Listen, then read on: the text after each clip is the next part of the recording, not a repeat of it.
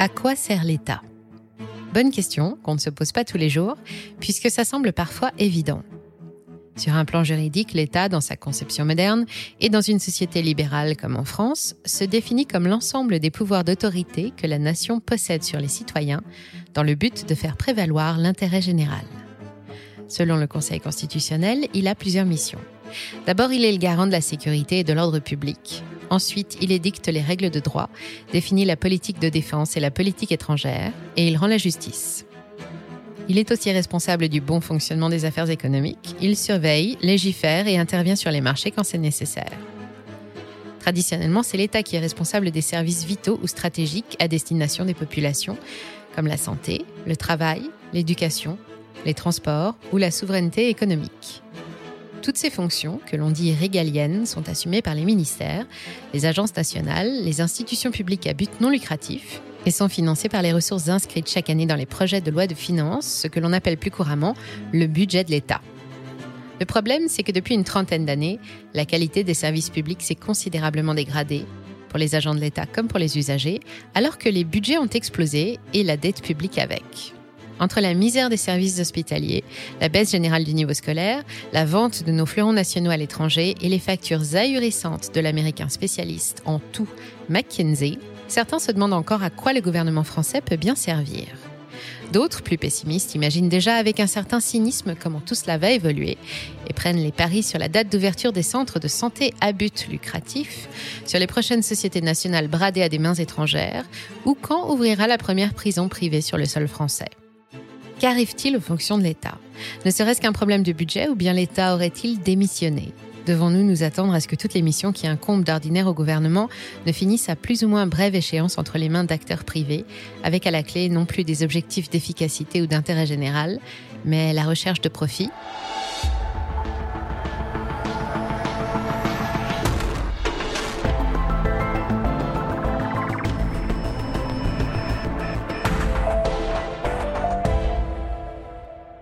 Médecins, postiers, enseignants, surveillants pénitentiaires, policiers, contrôleurs, agents territoriaux, ils disent stop.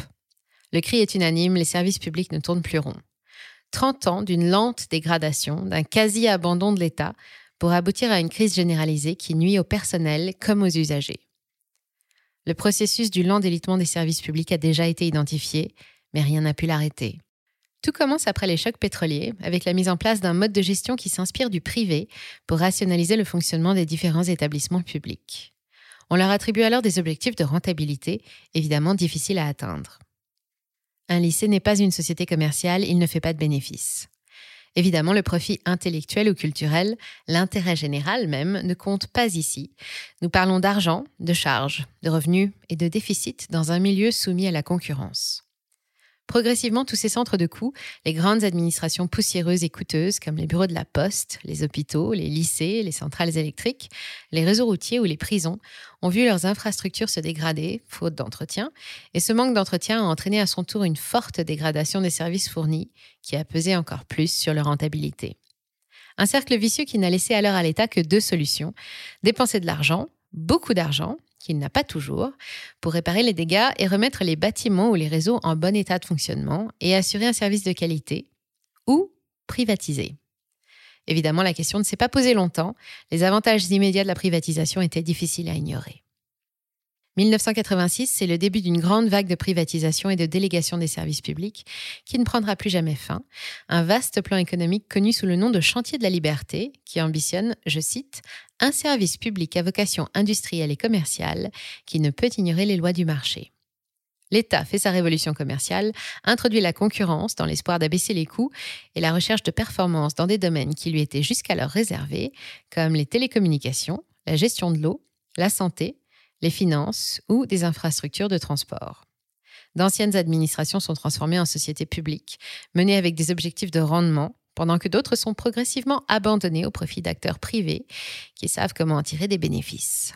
Pendant 35 ans, tout gouvernement confondu, l'État va se séparer progressivement d'un grand nombre d'entreprises publiques, détentrices de savoir-faire stratégiques ou exploitantes de réseaux coûteux à entretenir. De 3500 sociétés nationales en 1983, il n'en reste que 1444 30 ans plus tard. L'État n'est pas considéré comme un bon gestionnaire, ni un bon actionnaire, et la vague de déréglementation des années 80 qui a fait suite au choc pétrolier a ouvert une nouvelle ère au cœur de l'administration publique, celle de la loi des marchés. Les industries nationales comme Saint-Gobain, Suez, Elf Aquitaine, Péchinet, Usinor ou Renault, les services bancaires comme le Crédit Lyonnais, la Société Générale ou Paribas, l'information avec TF1 ou Havas sont privatisées. Des centaines de milliards de francs abreuvent les caisses de l'État et financent des budgets de fonctionnement de plus en plus élevés. Tous les services de réseau suivent le mouvement avec en tête le réseau routier. Le programme de construction des autoroutes a débuté dans les années 60. En 1971, on compte 1600 km d'autoroutes financées par des péages mis en place dès les années 60 avec la promesse de les voir disparaître sous 10 ans.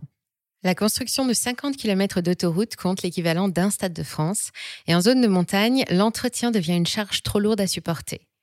Les premières concessions sont accordées par décret dès 1972 à des sociétés chargées de surveiller et d'exploiter le réseau existant. Progressivement, les concessionnaires participent à la construction de nouveaux tronçons aux côtés de l'État. Et fin 2001, les 10 000 km sont atteints. À partir des années 2000, le gouvernement décide de se retirer et privatise l'ensemble des sociétés concessionnaires, à commencer par ASF en 2002, les autoroutes du sud de la France, le tout premier concessionnaire historique pour 1,8 milliard d'euros. Suivront SANEF, le nord-est de la France, puis les autoroutes Paris-Rhin-Rhône quatre ans plus tard. Des rentrées d'argent immédiates, mais une perte de futurs revenus irrémédiables qui finissent dans la poche des concessionnaires et de leurs heureux actionnaires. Après les autoroutes, d'autres infrastructures de transport suivent le même chemin. Les ports et les aéroports, Toulouse, Nice, Paris, la société de navigation Renan, la société maritime SNCM, les chantiers de l'Atlantique. Puis après les transports, l'industrie, la finance, télécommunications et la gestion des infrastructures viennent l'armement, l'énergie et les hautes technologies. Ainsi, l'avionneur Safran, issu de la fusion de Snecma et Sagem, spécialiste des technologies aéronautiques, l'aérospatiale, devenu EADS, et Thomson, qui devient Thales, trois fleurons des technologies de défense, sont privatisés à leur tour et font leur entrée au CAC 40 en grande pompe quelques mois plus tard. Une manne financière pour l'État, dont l'endettement augmente chaque année de façon exponentielle et qui pour autant n'améliore pas la qualité des autres services que le contribuable et les usagers sont en droit d'attendre. Le budget annuel alloué au fonctionnement des institutions et des services de l'État a beau augmenter lui aussi, rien n'empêche leur lent déclin année après année jusqu'à aboutir par exemple aux pénuries de lits ou de médicaments dans les hôpitaux, à la perte de notre indépendance sanitaire, à la baisse catastrophique du niveau général d'éducation ou à des délais inacceptables dans les tribunaux. Alors évidemment, la question qui se pose n'est plus de savoir si l'enseignement, la sécurité ou même la santé vont à leur tour se retrouver privatisés ou faire l'objet de contrats de concession, mais plutôt quand? Et la réponse, c'est qu'ils le sont déjà. Les écoles et instituts d'enseignement privé ont toujours existé en France. En 1806, puis en 1808, Napoléon Ier instaure le monopole d'État pour l'enseignement, d'abord universitaire, puis primaire et secondaire, qui standardise les programmes. Les élèves apprennent la même chose partout en France et au même moment. Il faudra attendre près de 80 ans pour que les écoles et universités privées soient de nouveau intégralement libres d'enseigner, dans 99% des cas sous contrat avec le ministère de l'Éducation nationale, autrement dit, en respectant les programmes officiels, un mode de fonctionnement collaboratif toujours en vigueur de nos jours. En 2022, notre pays compte 9 439 établissements scolaires privés sur 63 071 sous forme associative, souvent à dominante religieuse et à but non lucratif, mais pas toujours. Ces établissements accueillent 17,3% des élèves français, c'est 8 de plus qu'il y a 10 ans. Selon une étude du magazine L'étudiant parue l'année dernière, cette hausse s'explique facilement par la qualité de l'enseignement, très inégale entre public et privé. En 2020, 27% de collégiens fréquentent un établissement privé, avec 96,9% de réussite au brevet des collèges, contre 86,9% dans le public et les mentions y sont bien plus fréquentes, 81,2% contre 65,8% seulement dans les collèges publics. De plus en plus de parents envisagent de se tourner vers les établissements privés pour échapper à la carte scolaire, pour prendre en charge un enfant en décrochage ou tout simplement pour lui assurer un meilleur cursus. Et c'est aussi l'un des bons moyens pour contourner la crise des vocations qui frappe l'éducation nationale depuis plus de 15 ans. Évidemment, les conséquences ne sont pas neutres. Devant les frais de scolarité élevés des écoles privées, malgré les programmes de soutien financier et la distribution de bourses, on retrouve de plus en plus d'élèves issus de familles des classes supérieures, loin, très loin de l'idéal de mixité sociale promu par l'éducation nationale. Côté public, profs absents ou manquants, locaux dégradés, manque de moyens, le constat n'est pas brillant. Dans le comparatif public-privé, le résultat est sans appel, la qualité est privée, mais entraîne avec elle une forte augmentation des inégalités. Pour l'État, l'économie est de taille. Selon les données de l'IFRAP, en privé et en primaire, un élève lui coûte 35,6% moins cher qu'un élève scolarisé dans une structure publique et 27,9% de moins dans le secondaire, une économie considérable pour les finances de l'État, qui amène à envisager les centres d'enseignement privés comme une vraie solution à la crise des finances publiques. Autre gouffre financier pour l'État, la santé. Après avoir explosé en 2020, nos dépenses de santé sont en hausse de 6% en 2021 et représentent 12% du PIB, ce qui place la France à la troisième place des pays les plus dépensiers de l'OCDE, derrière les États-Unis et l'Allemagne. La crise de l'hôpital qui dure elle aussi depuis des années se heurte toujours aux mêmes coupes budgétaires et aux exigences d'équilibre financier. Et devant le ras-le-bol des soignants et des patients, c'est encore vers le secteur privé que le gouvernement se tourne. Prenons la gestion de la dépendance, un secteur qui a beaucoup fait parler de lui ces derniers temps. Il y a une quinzaine d'années, les EPA et EHPAD privés ont fait leur apparition avec un nouveau modèle financier intéressant pour les investisseurs qui leur a permis de se développer de façon exponentielle. Un promoteur immobilier construit les bâtiments et les chambres sont vendues à l'unité en tant que bien locatif, souvent sous des statuts fiscaux avantageux, comme celui de loueur meublé non professionnel, le tout avec une promesse de rendement pour l'acheteur de 3 à 5% selon les programmes. L'ensemble est ensuite confié à des organismes gestionnaires privés spécialisés, comme Orpea ou Corian, subventionnés par l'État, qui sont chargés de rentabiliser la prise en charge de nos aînés en dégageant de quoi rémunérer les investisseurs, avec parfois des conséquences dramatiques. Mais il n'y a pas beaucoup d'autres solutions. Avec l'augmentation de l'espérance de vie et le vieillissement des baby-boomers, la population des plus de 65 ans va continuer à croître jusqu'en 2040. Et le besoin a été chiffré par l'ARS à 15 000 nouveaux lits par an contre seulement 5 000 ouvertures actuellement et des résidents de plus en plus dépendants. Évidemment, les gestionnaires privés ont de grands projets. Actuellement, 15% des lits d'EHPAD français sont privés et à but lucratif en France, mais nous sommes encore loin des scores de nos voisins comme l'Espagne avec 80%, le Royaume-Uni avec 76% ou encore 40% en Allemagne. Et le modèle est donc appelé à se développer. L'État compte aussi sur le privé pour les soins hospitaliers. Alors qu'au début des années 70, 5% seulement des hôpitaux et des centres de soins étaient privés et à but non lucratif, au 31 décembre 2019, selon les statistiques de la DREES, ils sont devenus majoritaires avec 54,9% d'établissements hospitaliers privés à but non lucratif. Ramsay Santé ou Vivalto sont déjà les leaders sur ce marché. Ils s'adressent à une patientèle plus fortunée que celle qui fréquente l'hôpital public. Ils sont rémunérés à l'activité par la sécurité sociale, mais font souvent payer la différence de qualité via des dépassements d'honoraires, tout en percevant eux aussi des subventions de la part de l'État pour les services rendus aux populations. La santé est un marché inépuisable qui attire beaucoup de convoitises.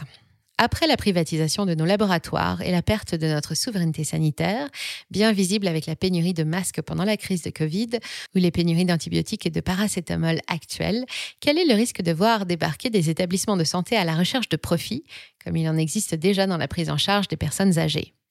Ce ne serait pas une nouveauté, et en dehors des EHPAD cités tout à l'heure, ce type d'établissement est déjà bien présent sur notre sol, alors qu'on assiste à l'accélération du transfert de la santé du public vers le privé. La question de la privatisation des soins, avec les dérives et le risque d'inégalité de traitement qu'elle entraîne, a été posée au Sénat en février 2022, quand le groupe privé Ramsay Santé a racheté plusieurs centres de soins gérés de façon non lucrative par la Croix-Rouge pour les transformer en cliniques privées à but lucratif, cette fois, réservées aux patients capables de s'offrir une bonne mutuelle. Réponse d'Olivier Véran, ministre de la Santé à l'époque, qui rappelle que la qualité de soins et de l'accueil est toujours présente chez tous les soignants et ajoute, je cite, Le privé lucratif a évidemment sa place dans notre offre de soins. De son côté, le groupe Ramsay, filiale à 51% de l'Australien Ramsay Healthcare, est détenu par ailleurs à 38% par une banque, en l'occurrence le Crédit Agricole, a dévoilé un plan de développement baptisé Plan 2025, par lequel il compte bien devenir une référence et le chef d'orchestre de la santé en France. Santé, infrastructure, éducation, et après? Dans les transports, nous l'avons vu, la gestion et la maintenance des ports, des aéroports et du réseau routier, la construction des avions et des trains a déjà été remise pour partie entre les mains de sociétés privées. Alors j'entends ici la question qui vous brûle les lèvres, quels sont les projets pour la SNCF Confrontée elle aussi depuis 2008 à l'ouverture du rail à la concurrence, les rumeurs de privatisation de la SNCF vont bon train. Et ce n'est pas sa transformation d'établissement public industriel et commercial, le fameux EPIC, en société anonyme en 2020, ou les stratégies commerciales agressives inspirées du privé qui vont calmer les esprits. Bien qu'elle soit envisagée depuis l'an 2000, bien qu'à l'unanimité la SNCF soit considérée comme un gouffre financier, et bien que les services ne soient clairement pas à la hauteur des attentes des voyageurs, à l'heure où nous réalisons cette vidéo, aucun projet de privatisation stricto sensu, autrement dit de vente de parts de la SNCF, n'est envisagé.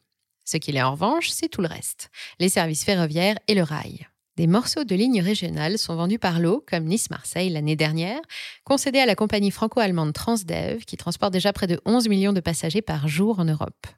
La formation des conducteurs de train est elle aussi dorénavant confiée à des sociétés privées pour pallier le manque de personnel. Et la signalisation ferroviaire vient d'être cédée au japonais Hitachi pour 1,66 milliard d'euros. D'autres partenariats publics-privés sont envisagés pour alléger les factures et améliorer les services, mais Emmanuel Macron l'a assuré lors de la transformation en société anonyme en 2021, il n'y aura pas de privatisation, la SNCF est une entreprise 100% publique qui restera 100% publique. C'est la parole d'un président qui déclarait il y a peu de temps qu'il ne repousserait jamais l'âge de départ à la retraite. Il se trouve qu'aujourd'hui, une partie des fonctions régaliennes atteint des coûts exorbitants pour le contribuable et pèse sur le budget de l'État, alors que d'un autre côté, elles ont pour la plupart une valeur marchande qu'il est incapable d'exploiter. S'il n'est pas encore question de privatiser la SNCF ou de voir apparaître des prisons entièrement gérées par des organismes privés, comme c'est le cas aux États-Unis, déléguer ou vendre par morceaux les missions de service public deviennent des pratiques courantes. La conception et la construction de bâtiments, les services d'entretien, de restauration, de maintenance, de blanchisserie, d'accueil des usagers ne sont plus assurés par les agents de l'État, qui ne gardent pour lui que les missions principales que sont la surveillance, l'administration ou le privilège de déterminer les grandes orientations et le versement des subventions. En théorie, le recours au privé ne doit pas être considéré comme négatif. Il crée de la richesse et de l'emploi, permet d'améliorer la qualité des services rendus, les rendements et stimule la recherche. Il permet aussi de faire rentrer de l'argent sans délai dans les caisses du Trésor et de se libérer de charges difficiles à faire rentrer dans des budgets toujours plus serrés en échange de la concession des revenus futurs. Mais il reste un impératif, préserver l'intérêt général. L'ennui, c'est que jusqu'à maintenant, et à travers les exemples que nous venons de voir, il semble bien que dès que la recherche de profit pointe le bout de son nez, le grand gagnant, ce n'est plus vraiment l'usager. Merci d'avoir suivi cet épisode jusqu'au bout. Si ça vous a plu, on compte sur vous pour le partager autour de vous. Laissez un like ou une bonne note et vous abonner pour être informé des prochaines sorties. Et moi, je vous dis à très bientôt sur Money Radar.